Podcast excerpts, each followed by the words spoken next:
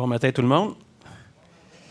Écoutez, euh, très heureux d'être avec vous. Ça fait tellement du bien de pouvoir euh, recommencer à fréquenter euh, nos, lieux de culte. Puis je voudrais remercier le groupe de louanges.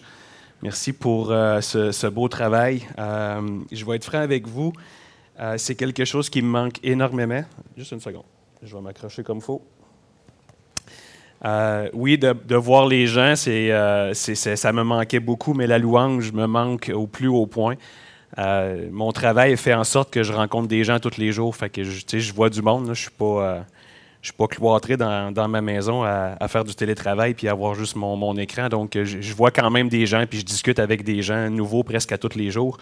Mais la louange dans nos églises, j'ai tellement hâte qu'on puisse se relever, chanter, taper des mains puis être 3 400 réunis ensemble pour pouvoir louer le nom du Seigneur. Donc, merci beaucoup de ce que, de ce que vous avez fait euh, ce matin. C'est très apprécié.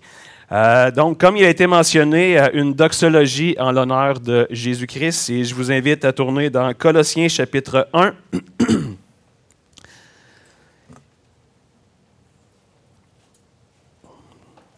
Colossiens chapitre 1 et on va lire les versets 15 à 19. Colossiens 1, verset 15, il est écrit, Le Fils est l'image du Dieu invisible, le premier-né de toute la création, car en lui ont été créées toutes les choses qui sont dans les cieux, sur la terre, les visibles, les invisibles, trône, dignité, domination, autorité. Tout a été créé par lui et pour lui. Il est avant toute chose et toute chose subsiste en lui. Il est la tête du corps de l'Église. Il est le commencement, le premier-né d'entre les morts, afin d'être en tout le premier. Car Dieu a voulu faire habiter toute plénitude en lui. On va prier. Père céleste, Seigneur Dieu, comme à chaque fois que je rouvre la parole, c'est un grand privilège. Et euh, je te prie, Seigneur, de me garder ce matin euh, dans, ce texte, euh, que je n'aille pas ni à gauche ni à droite, que ce soit tes paroles qui soient dites et qui soient enseignées ce matin. Tu sais ce que ton peuple ici a besoin et je te prie de parler à leur cœur par ta parole. Garde-moi, Seigneur, dans l'humilité et que ce soit vraiment ton enseignement qui soit fait ce matin, dans le nom précieux de ton Fils. Amen. Euh, j'avais le choix de plusieurs passages que j'aurais pu prendre pour euh, semblables à des doxologies. Euh, j'aurais pu parler de Hébreu chapitre 1, versets 1 à 3. J'aurais pu prendre aussi Jean chapitre 1. J'aurais pu prendre aussi Philippiens chapitre 2, versets 9 à 11. Euh, mais j'ai choisi celui-là parce que c'est un texte qui me tient à cœur. Euh, j'aime voir la création. Euh, je suis émerveillé année après année lorsque la création qui se renouvelle, puis là, c'est en train de se passer. Là. On voit les, bourgeons qui, vont bientôt éclore, puis là, la neige qui fond, la verdure qui ressort, les, outardes qui reviennent. Puis je trouve, ça, magnifique. Je me rappelle une année d'être allé prêcher à l'église de Sorel, puis vous savez, sur le chemin où, il y a toutes les, les oies blanches, puis c'était tellement magnifique. Puis je m'émerveille, je m'émerveille avec ces choses-là parce que je le sais que c'est Dieu qui est derrière tout ça. Et on, a une bonne partie de cette pensée-là dans ce passage-là, donc c'est pour ça que j'ai choisi celui-là. Et euh, dans la dernière année, j'ai été touché par euh, beaucoup, tous les passages, ou presque, euh, qui nous parlent justement de, de Jésus-Christ. Et vous allez voir ce matin, ce ne sera pas une prédication qui va être euh, euh, standard, euh, avec une introduction, avec une, explication des passages, puis une application à la fin. Quoique oui, il va en avoir une quand même, mais ça va être différent. Je veux, je veux juste tout simplement qu'on élève le nom de Jésus-Christ. J'ai été vraiment touché l'année passée par le livre Connaître Christ de Mark Jones. Je ne sais pas si vous l'avez lu, si vous ne l'avez pas lu, c'est un livre à vous procurer, il est extraordinaire. Euh, j'ai vraiment aimé l'approche de l'auteur, comment il nous a parlé de Christ, de ses attributs, de sa personne en profondeur. C'était vraiment pas juste de la surface. Euh, j'ai été touché par ce livre-là. Présentement, je suis en train de lire l'Évangile selon Dieu euh, de MacArthur. C'est un, livre qui parle d'Ésaïe 53, mais qui nous décrit vraiment d'une manière particulière tout ce que Jésus-Christ a accompli en venant ici-bas sur cette terre. Puis je suis touché par ces passages-là. C'est ce que je voulais faire tout simplement avec vous. Euh, une doxologie, hein, qu'est-ce que c'est? Puis ça a été, euh, très bien euh, défini. En fait, une doxologie, hein, c'est des paroles de louange et des paroles de gloire envers Jésus-Christ. Steve Lawson, un prédicateur de la conférence en Californie qui a année après année avec, avec John MacArthur, a dit ceci. Ma théologie influence directement ma doxologie. En fait, en d'autres termes, ce qu'il est en train de dire, c'est mon étude de Dieu, ma connaissance de Dieu ma connaissance de Jésus-Christ, ça va influencer directement mon adoration. Et de quelle manière je vais adorer Dieu? Bien, évidemment par le fruit de mes lèvres.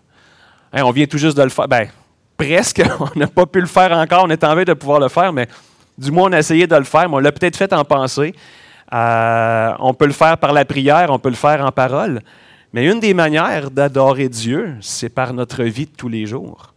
Et en fait, l'application générale de ce passage-là, elle est là, puis je vous la donne au tout début du, message. Plus je vais connaître Christ, plus je vais le connaître en profondeur, bien plus ma vie va être conforme à ce qu'il me demande. Puis je vais l'adorer, je vais le louer, je vais le glorifier par une attitude, par une vie qui va représenter ce que Dieu me demande. Ainsi, mieux connaître Christ, ça va influencer ma vie maintenant. Puis ça va me pousser à l'adorer euh, dans l'attente de son retour. Remarquez ce que Paul, juste un petit peu avant, dans le même, dans le même texte, puis vous allez voir dans mon introduction tantôt, là, euh, le texte que j'ai choisi, il s'insère dans une grande section qui commence au chapitre, au chapitre euh, juste un petit peu avant, à partir du verset 9, mais il dira ceci hein, au verset 10, qu'on va croître par la connaissance de Dieu. Et dans l'Épître aux Philippiens, au chapitre 1, les versets 9 à 10, il dit ceci, Et ce que je demande dans mes prières, c'est que votre amour augmente de plus en plus en connaissance et en pleine intelligence pour le discernement des choses meilleures, afin que vous soyez purs et irréprochables pour le jour de Christ, remplis du fruit de justice qui est par Jésus-Christ à la gloire et à la louange de Dieu. La connaissance de Jésus-Christ, ce n'est pas juste pour euh, s'enfler d'orgueil. C'est pas juste pour se péter les bretelles, c'est pas juste pour avoir un beau diplôme sur notre mur, mais c'est pour avoir une meilleure vie. C'est pour être capable de louer Dieu dans ma vie de tous les jours, par ma manière de penser, ma manière de parler. Comment je réagis avec un voisin qui tire ses feuilles au printemps, à l'automne sur mon terrain? Comment je réagis avec la caissière qui commence à l'épicerie puis que ça prend du temps avant de passer ma commande? Comment je réagis avec la personne qui me coupe sur l'autoroute puis qui me klaxonne puis qui me montre le doigt là, que je suis un numéro un? Parce que j'allais pas assez vite à son goût? Comment je réagis avec ces gens-là? Comment je réagis avec un de mes clients qui n'est pas content de ma job puis qui m'appelle puis qui me shoot, hein, bon, qui, qui me dit des bêtises? Qu'est-ce que je fais avec ce client-là?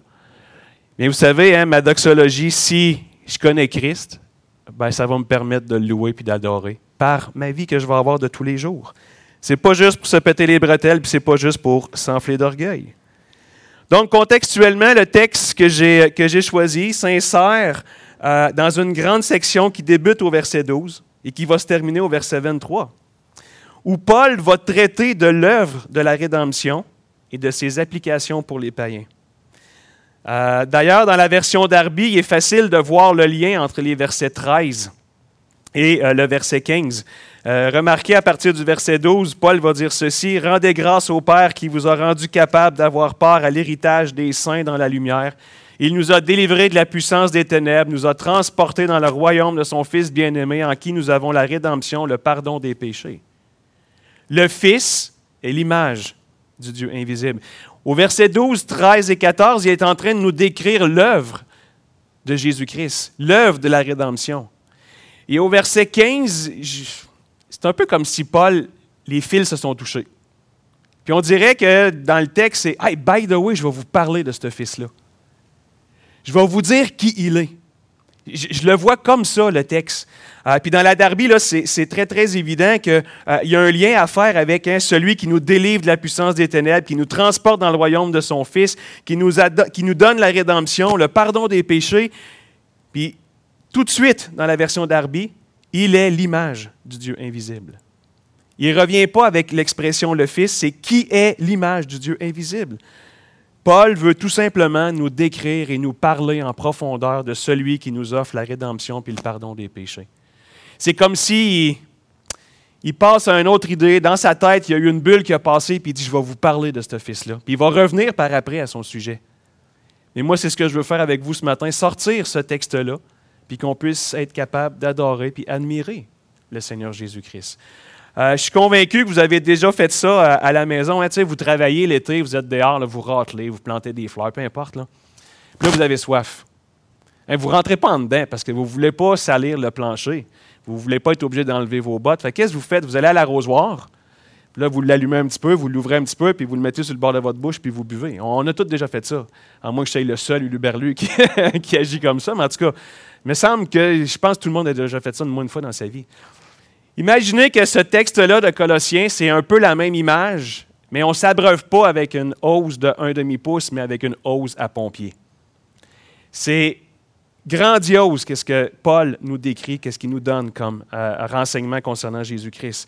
Donc, imaginez-vous en train de boire l'été avec une hausse à pompier. Ce n'est pas évident parce qu'il y a tellement de contenu qui va sortir, puis c'est ce que je veux faire ce matin avec les quelques minutes que j'ai euh, devant moi.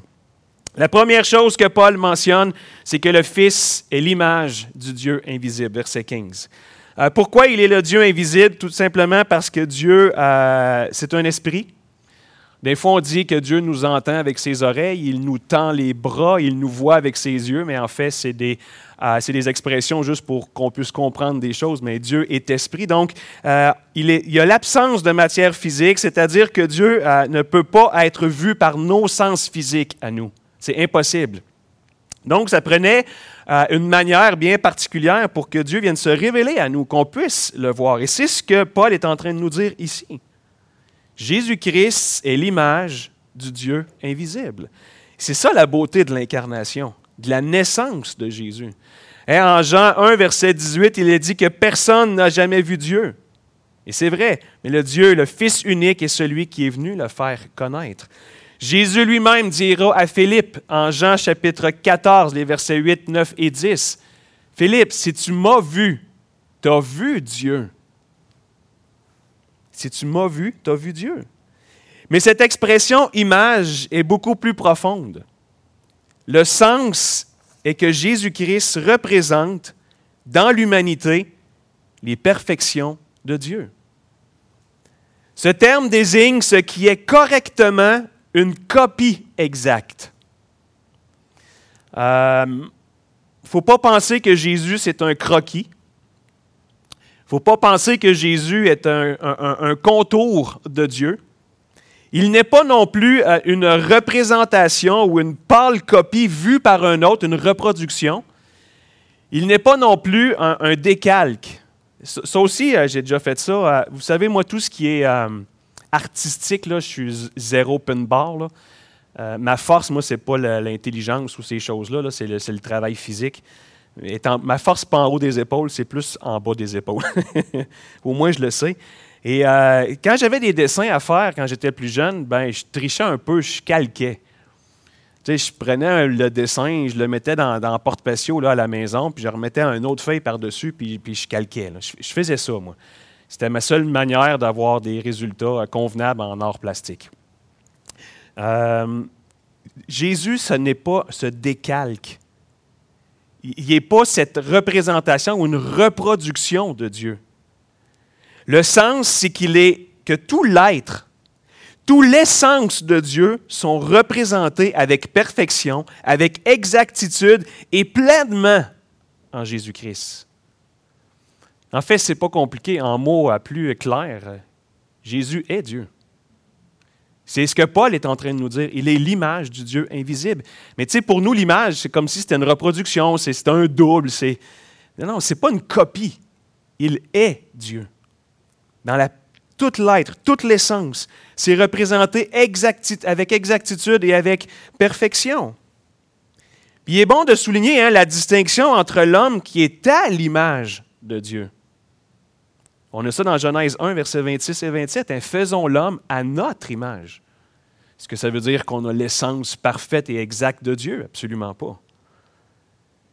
L'homme qui est représenté à l'image de Dieu, bien évidemment, c'est certains attributs que Dieu a pu nous partager à la création, comme aimer, euh, le partage, euh, recevoir, l'hospitalité, euh, la sagesse, la réflexion. Ce sont des attributs que Dieu, qui lui appartiennent, qui a pu nous partager. Donc, on est à son image. On n'est pas l'image de Dieu. Évidemment, on est, imparfait. Même si Paul utilise le même terme grec en ce qui concerne Jésus, ben, il souligne à la fois la représentation et la manifestation de Dieu. Il est la révélation totale, parfaite, ultime, finale et complète de Dieu. Jean 1,14 nous dit qu'il est Dieu fait chair. Donc Jésus-Christ est l'image du Dieu invisible. La deuxième chose que Paul nous décrit dans ce passage-là, c'est qu'il est le premier-né de la création. Vous savez, cette expression-là, euh, il s'agit très certainement du verset le plus utilisé pour décrire ou pour nier la divinité euh, de Jésus. C'est drôle parce que d'un côté, Paul nous dit euh, Jésus est Dieu, il est l'image du Dieu invisible, et comme si tout de suite après, il nous dirait puisqu'il est le premier-né de la création, il ne serait pas Dieu. On voyait très bien que c'est contradictoire, mais pourtant, plusieurs personnes vont utiliser ce terme-là, le premier-né de la création, pour nier la divinité de Jésus. Euh, cette expression semble suggérer que Christ est un être qui a été créé. Donc, c'est la conclusion qui a été tirée par Arius au début du IVe siècle, euh, au temps de l'Église primitive, ce qui a conduit au concile de Nicée en 325. Et ce concile-là, ce qui a affirmé clairement, c'est que Christ n'a pas été créé par le Père, mais il a été engendré du Père. Donc, c'est-à-dire d'une même substance. Encore aujourd'hui, les témoins de Jéhovah, puis on ne dénigre pas, je ne suis pas là pour dénigrer, mais les témoins de Jéhovah utilisent ce passage-là pour nier la divinité de Jésus-Christ. Cette expression-là est reliée au psaume 89, verset 27. Pour la comprendre, il faut euh, aller voir ce, ce psaume-là. Donc, je vous invite à tourner dans le psaume 89, le verset 27. Il y a un contexte à ce psaume-là et c'est ça qui nous permet de comprendre et de réaliser que Jésus-Christ n'a pas été créé, mais engendré. Et qu'est-ce que ça veut dire être le premier-né? Donc, psaume 89, verset 27, Lui, il m'invoquera, tu es mon Père, mon Dieu et le rocher de mon salut. Et moi, je ferai de lui le premier-né, le plus élevé des rois de la terre. Je lui conserverai toujours ma bonté et mon alliance lui sera fidèle. Je rendrai sa postérité éternelle et son trône comme les jours des cieux. Verset 28, Et moi, je ferai de lui le premier-né, le plus élevé des rois de la terre. Si on ne va pas voir le psaume 89, verset 28, on ne peut pas comprendre qu'est-ce que ça veut dire l'expression premier-né lorsque Dieu dit Ça, c'est mon fils, c'est le premier-né de toute la création. Cette expression qui est reliée au psaume 89, verset 28, dans l'Ancien Testament, celui qui portait le titre de premier-né avait le rang le plus élevé dans la famille. Euh, la plus grande dignité par rapport aux autres de son même groupe. Vous avez juste à voir dans l'Ancien Testament, quand on a une, généalogie, puis quand le, Père nous présente ses fils, c'est toujours le premier-né qui est le... Hein, c'est le top des tops. C'est le premier-né, c'est lui, même si c'est un moins que rien, même si c'est un pas bon, même s'il n'y a rien à faire avec, c'est mon premier-né. Puis on le voit clairement dans la parole de Dieu, dans l'Ancien Testament, c'est présenté de cette manière-là. Et le psaume 89, c'est un peu dans ce sens-là qu'on est capable de, le voir. Donc, Paul souligne que Jésus est avant toute chose, qu'il précède toute la création et, et toutes les créatures. Il était avant elle dans le temps et qu'il exerce une totale souveraineté sur elle, et conformément à sa position de Fils éternel de Dieu. Ce titre ne met donc pas l'accent sur, euh, sur le fait qu'il a été créé, mais ce titre met l'accent sur sa prééminence, sur sa suprématie dans la relation avec la création. Je trouve vraiment que Dieu dirige bien les choses, hein, parce que le premier chant, c'est euh, euh, le titre, je me souviens plus, écoute. Votre premier chant. vous autres non plus, c'est cool. Dieu Tout-Puissant, le premier que vous avez. tu suivais pas, Francis. Dieu Tout-Puissant qui nous montre toute la grandeur de Dieu dans la création. Toute la grandeur, de, la puissance, la sagesse que Dieu a eue dans, la création. C'est extraordinaire. Je veux dire, Dieu aurait pu faire la création en noir et blanc. il aurait pu, ça n'aurait pas dérangé. C'est les daltoniens qui auraient été contents parce que ça aurait été pareil pour tout, pour, tout le monde, mais Non, les couleurs, hein, les, odeurs, puis euh, c'est extraordinaire. Dieu a créé les choses de cette manière-là parce qu'il est sage, intelligent, puis euh, il a pensé à tout ça. Donc, dans la création, Christ, il, est le premier. Il est au-dessus de tout. Il, il, a la suprématie dans toute la création, donc le rang le plus élevé qui soit. Il n'a pas été créé. Il est le premier. Il est le premier en tout. Par rapport à la création, il est celui qui est au-dessus de toute chose. Pourquoi parler de la création? Pourquoi Paul nous parle de cette, histoire-là? Mais en fait, Paul mentionne que Jésus était avant toute chose, qu'il existe avant même la création et qu'il en est lui-même le Créateur. C'est ce que Paul est en train de nous dire. C'est normal que Jésus-Christ soit le plus élevé dans la création parce qu'il en est lui-même le Créateur. Il ne peut pas avoir été créé. Il a créé. Verset 16. Car. Moi, je m'enfarge dans ces petits mots-là. Ben, vous ne me connaissez peut-être pas tellement, mais à mon église, ils le savent, les cars, les mais, les si. Là, moi, je tombe à quatre pattes là-dedans. Je m'enfarge. Et Paul nous dit pourquoi Jésus est le premier-né de la création. Car en lui ont été créées toutes les choses qui sont dans les cieux, sur la terre, les visibles, les invisibles, trône, dignité, domination, autorité. Tout a été créé par lui et pour lui. Comment peut-il lui-même avoir été créé si il est lui-même l'auteur de la création? Tout a été créé en lui, par lui et pour lui.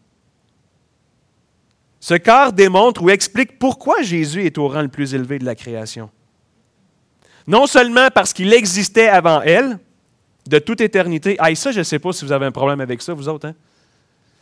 Moi, l'éternité future, là, j'ai pas de trouble. dans ma tête, ça rentre. Là. Tu sais, il n'y a pas de fin, ça ne s'arrêtera jamais. Je vis bien avec ça. Mais l'éternité passée, qui n'a jamais eu de commencement, ça, je suis pas assez intelligent pour comprendre ça, honnêtement. Mais c'est quand même ça que Paul veut nous dire. Christ a toujours existé. Il n'a pas commencé à un moment donné à quelque part. Il y a une éternité passée. Ça va dans ma tête, j'ai du trouble à comprendre ça. Mais je l'accepte et j'y crois par la foi. Mais de toute éternité passée, Christ était présent. Il a toujours existé, pas de commencement. Il est l'auteur lui-même de la création. Donc ce quart démontre que Jésus est au rang le plus élevé, oui, parce qu'il existait avant elle, donc de toute éternité, mais Paul va donner trois raisons qui démontrent la primauté de Christ. En lui, par lui et pour lui. Il est le Créateur. Le en lui indique que Jésus-Christ possédait la puissance créatrice, que tout ça reposait sur lui. Il n'est pas un intermédiaire. C'est pas Dieu le Père qui a dit à Dieu le Fils, tiens, voici la puissance nécessaire pour la création. Il n'y a pas eu cet échange-là. En lui-même, Jésus-Christ possédait la puissance, la sagesse, le discernement et tout ce qui était nécessaire pour la création. Il en est donc l'architecte et il est également le fabricant de cette création-là. Vous savez, hein, dans les écrits de Paul, l'expression en lui, ça comporte l'idée d'une association avec Christ. Hein, Christ qui est en nous. On est en lui. On est associé avec, avec Christ, avec Dieu. Donc, Paul met ici l'accent sur la personne et sur la gloire de Jésus-Christ. Parce qu'en lui, c'était intrinsèque, en lui-même, il possédait tout ce qui était nécessaire pour la création. Ensuite, Paul nous dit que ça a été créé par lui. Cette expression met l'accent sur Christ comme l'agent de la création. Donc, il en est l'architecte. C'était en lui la puissance, le pouvoir pour pouvoir le faire. Et par lui, donc, il a mis en œuvre cette puissance-là. Il est la personne de la Trinité par qui l'acte de la création a été réalisé. Par l'entremise de. Mais encore là, ce n'est pas Dieu qui a donné quelque chose à Christ, ça faisait partie de lui. Donc Jésus-Christ est l'architecte, il a préparé le plan, il l'a mis en œuvre. Si le en lui met l'accent sur la personne et sur la gloire de Christ, le par lui met l'accent sur l'œuvre de Jésus-Christ dans la création. Et Paul termine en nous disant que la création, elle est pour Jésus-Christ. Je me suis posé la question, pourquoi la création est pour Jésus-Christ? Spontanément, c'est venu assez rapidement. C'est euh, le but de la création, eh bien, pour glorifier Dieu. Hein, puis on regarde à l'extérieur, puis oui, on glorifie Dieu. Puis euh, je suis quelqu'un qui pratique des sports, là, des sports à l'extérieur, le ski alpin, puis du kayak, puis je m'émerveille par les montagnes, puis les rivières, puis la neige, puis je, vois qu'il y a un Dieu créateur, puis que c'est impossible que ça soit arrivé par deux atomes qui ont frappé ensemble, puis que ça a fait comme pouf, tout ça est arrivé. C'est impossible. C'est trop magnifique, c'est trop beau. Donc oui, la création, hein, Jésus peut l'avoir fait pour recevoir la gloire. Mais je dis non, c'est pas assez. Il y a d'autres choses derrière ça. Ça prenait une terre pour venir accomplir le plan de la rédemption. Ça prenait un endroit pour qu'il y ait une croix plantée dans le sol pour que Christ soit cloué sur cette croix-là. C'est un peu comme quelqu'un qui inventerait une machine là, euh, infernale là, pour euh, très très dangereuse. Par exemple, la guillotine, celui qui a inventé la guillotine, mais que c'était pour lui. C'est des bourreaux là, qui vont trouver quelque chose là, pour euh, faire souffrir des gens, mais ce n'est pas pour d'autres personnes, c'est pour eux-mêmes. Je ne sais pas comment ça s'est passé dans le ciel, entre Dieu le Fils et Dieu le Père, puis comment ils ont discuté du plan de la rédemption, puis comment ils sont, sont arrivés à, cette, à ce plan-là. Mais j'imagine Jésus dire Ouais, mais là, ça va prendre une place pour que j'aille mourir. Ça va prendre un endroit si on veut accomplir le plan de la rédemption, puis que mon sang soit versé, puis que j'aille des clous dans les pieds et dans les mains. Là. Imaginez Jésus-Christ qui crée la terre, en sachant très bien qu'un jour, il allait descendre sur cette terre-là, mourir, offrir son corps puis verser son sang. On peut avoir cette pensée-là en notre cœur. Lorsque Paul nous dit, OK, c'est en lui, il y a la puissance, par lui, il, a œuvré dans la création, mais pour lui. Non seulement pour sa gloire, évidemment, mais aussi pour venir y mourir. Je ne m'attarderai pas sur le reste du, euh, passage là, euh, qui, nous dit que toutes les choses ont été créées, les cieux, dans les cieux, dans la terre, les visibles, les invisibles, trône, dignité, domination, autorité. Le reste de l'univers. Je vais arrêter là de même. Tout ça, oui, je pourrais m'attarder sur ces choses-là, mais tout le reste de l'univers. L'infiniment grand comme l'infiniment petit la moindre des petites atomes, du plus petit insecte qui peut exister, qui, a tout ce qu'il faut pour vivre, puis les astres, les galaxies qu'on n'est pas capable de voir, qui sont euh, impensables pour, euh, nous-mêmes, c'est tout Christ qui les a créés. Tout l'univers, tout, tout, ce qui, tout ce qui entoure les choses, tout est là grâce à Jésus-Christ. Paul poursuit en nous disant, verset 17, Il est, toujours en parlant de Christ, avant toute chose et toute chose subsiste en lui. Il est avant toute chose. Hein. le sens de cette expression, c'est qu'il était euh, avant tout, avant toute existence. Je l'ai mentionné, tantôt. Donc, il est question de sa préexistence avant que tout soit créé. Je ne reviendrai pas là-dessus parce qu'on le sait que c'est assez difficile à comprendre, mais il faut y croire.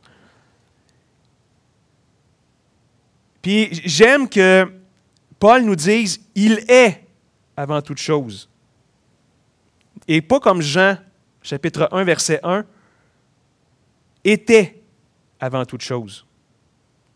Le temps présent que Paul utilise euh, pour écrire démontre vraiment qu'il pense à l'éternité de la divinité.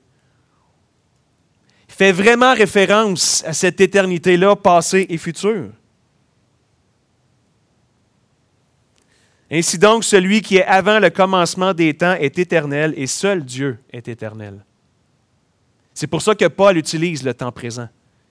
Il veut vraiment faire réaliser au lecteur qu'il parle de quelqu'un qui est éternel, qui a toujours existé et qui va toujours exister. Et seul Dieu est éternel.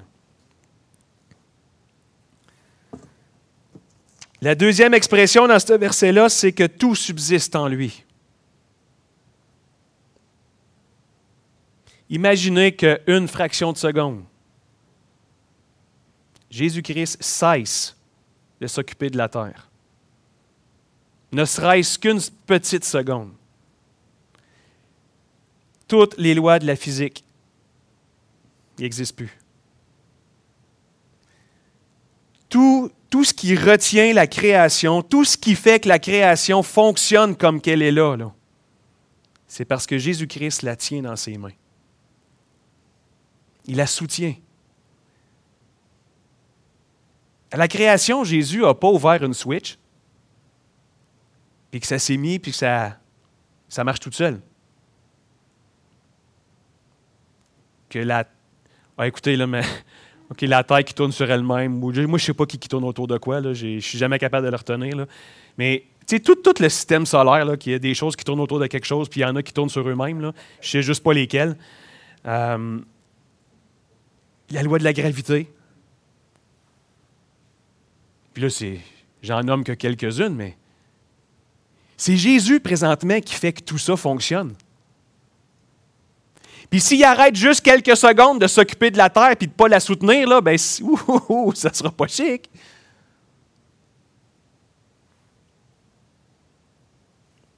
Tout subsiste en lui. Il maintient l'équilibre de l'univers. Il a la puissance et la sagesse infinie de Christ qui est nécessaire pour le maintien et l'équilibre du monde. Il n'y a personne qui pourrait faire quelque chose comme ça autre que celui qui est divin. C'est impossible. L'univers n'est pas un système qui fonctionne par lui-même. Christ doit en permanence maintenir l'harmonie de l'univers. Et en même temps, il est capable de répondre à ma prière, à votre prière, de s'occuper de vous, de s'occuper de moi, de prendre soin de quelqu'un qui est à l'autre bout du monde. Il est capable de tout faire en même temps. Sans jamais arrêter de soutenir la terre et la création.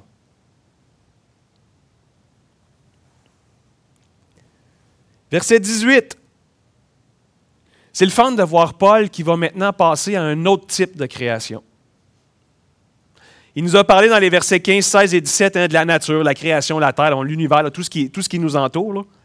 Et là, au verset 18, il va passer à encore une création qui, qui dépend encore de Jésus-Christ, mais à une autre sorte de création.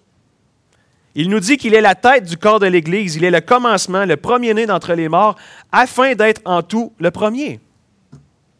Donc, Paul, passe ici à une deuxième création qui repose encore entièrement sur Christ, c'est-à-dire l'Église.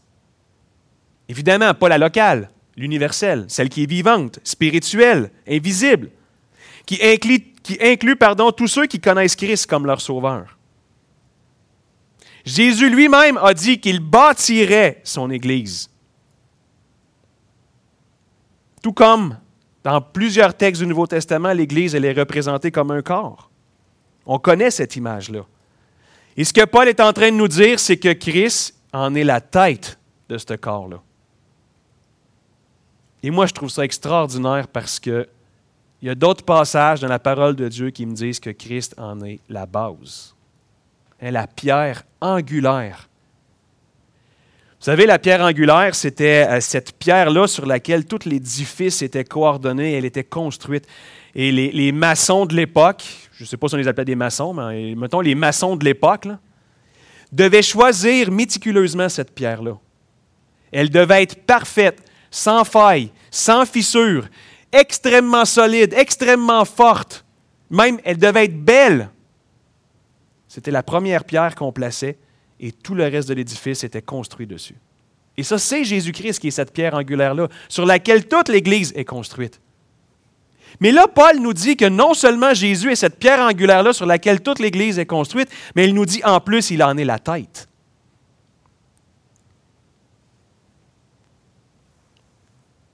Dans l'Antiquité, la tête est considérée comme le membre qui gouverne le corps, qui contrôlait, qui subvenait à la vie et aux besoins du corps. Ainsi, Paul est en train de nous dire que Jésus-Christ est celui qui contrôle le corps, qui contrôle l'Église. C'est lui qui leur donne la vie. C'est lui qui les dirige. C'est lui qui contrôle chacun des membres pour les amener dans son œuvre, à accomplir le plan. C'est lui qui les fortifie, qui coordonne tous les dons diversifiés qu'il a donnés, qui soutient, qui subvient aux besoins des membres. C'est ce que Christ fait pour l'Église. Tout ça en même temps qu'il soutient la terre. Ça, ça ne l'a pas changé. Paul poursuit en nous disant qu'il est le commencement, c'est-à-dire qu'il en est l'origine. Évidemment, par sa mort, par sa résurrection, il en est le fondateur de l'Église. Il est également le premier-né. On a la même expression qu'au verset, qu'au verset 15. Donc, dans l'Église, Jésus-Christ a cette primauté, la priorité. Il est celui qui, qui est le meilleur dans l'Église. De tous ceux qui sont ou seront ressuscités des morts, Christ est au rang le plus élevé dans l'Église, parce qu'il est le premier à avoir passé de la mort à l'immortalité. Et la fin du verset 18, afin d'être en tout le premier. La version d'Arby nous dit afin qu'en toute chose, il tienne, lui, la première place. Paul nous a dit que Jésus a la première place dans la création, dans le monde visible, dans le monde invisible. Il nous dit ici qu'il est la première place dans l'Église. Il nous enseigne aussi à ce que Dieu est la première place dans nos vies. La priorité dans nos vies. je ne serai pas accusateur ce matin, mais les implications d'avoir Dieu comme priorité dans notre vie sont très, très grandes.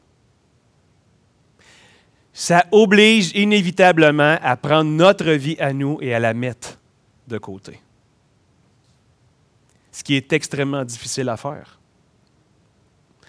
Les sacrifices et les efforts pour mettre Dieu en priorité sont durs. C'est un travail de tous les jours.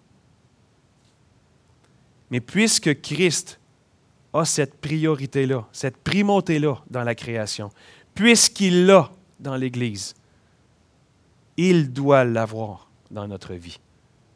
Est-ce qu'il l'a dans la vôtre? Et je termine avec le verset 19 qui nous dit, un autre quart, pourquoi tout ça est possible, pourquoi tout ça existe?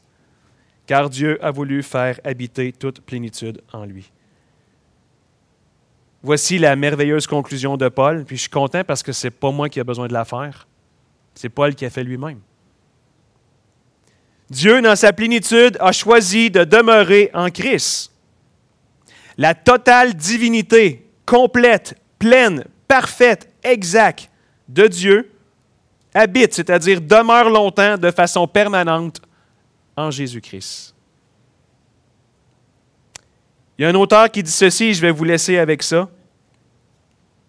Christ devait avoir en lui une dignité, une autorité, un pouvoir, une excellence morale pour l'œuvre de la création, l'œuvre de la rédemption, le maintien de toutes choses et le soutien de l'Église. Et c'est ce Sauveur-là que nous venons adorer chaque dimanche matin. Mais le dimanche matin, c'est le fruit de notre expérience de toute la semaine. On n'est pas supposé adorer Christ seulement le dimanche matin. Le dimanche matin, c'est le débordement de ce qu'on a vécu avec Dieu durant la semaine. C'est le débordement, c'est l'extra. parce que durant toute la semaine, j'ai adoré puis j'ai loué le Seigneur. Par mes paroles, par mes louanges, par ma vie. Il faut être capable de reconnaître qui est le Seigneur Jésus-Christ. On va terminer par la prière. Père céleste, Seigneur Dieu, quel privilège de pouvoir regarder notre Sauveur d'une manière aussi précise, aussi profonde au travers d'un texte comme celui de Colossiens. Seigneur, que ce passage-là ce matin puisse nous faire du bien, puisse nous réjouir, euh, puisse nous permettre de voir Jésus-Christ à sa juste valeur. Les applications sont simples. Aide-nous, Seigneur, à t'adorer et à te louer à ta juste valeur, non seulement par nos paroles, mais par nos vies. Nous voulons te donner la priorité dans nos vies.